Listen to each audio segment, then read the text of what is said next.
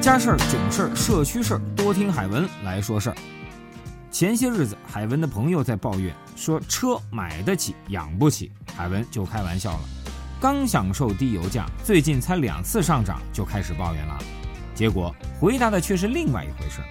原来呀，这位朋友在三月头上，在离家挺远的地儿参加初中同学聚会，路旁找不着车位，于是就开到一小区内。按照往常的经验，小区里停车收费嘛，也就三五块钱的事儿，再不济十块钱过夜撑死了。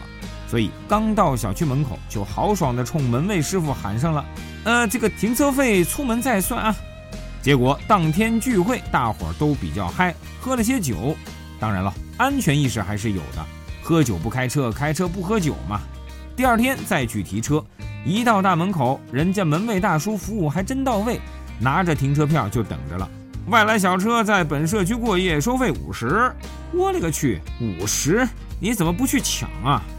哎，我说师傅啊，这里我又不是没有停过，不过十块钱一晚，咋昨天就成了五十呢？一下翻五倍，也太黑了！嘿嘿，我说兄弟，这是新规矩，三月一号刚定的，瞧见没？墙上贴着呢。本小区经业主代表大会一致讨论表决通过，过夜车费五十。一抬头，可不是嘛，还有红单的啊，不是红彤彤的大印呢。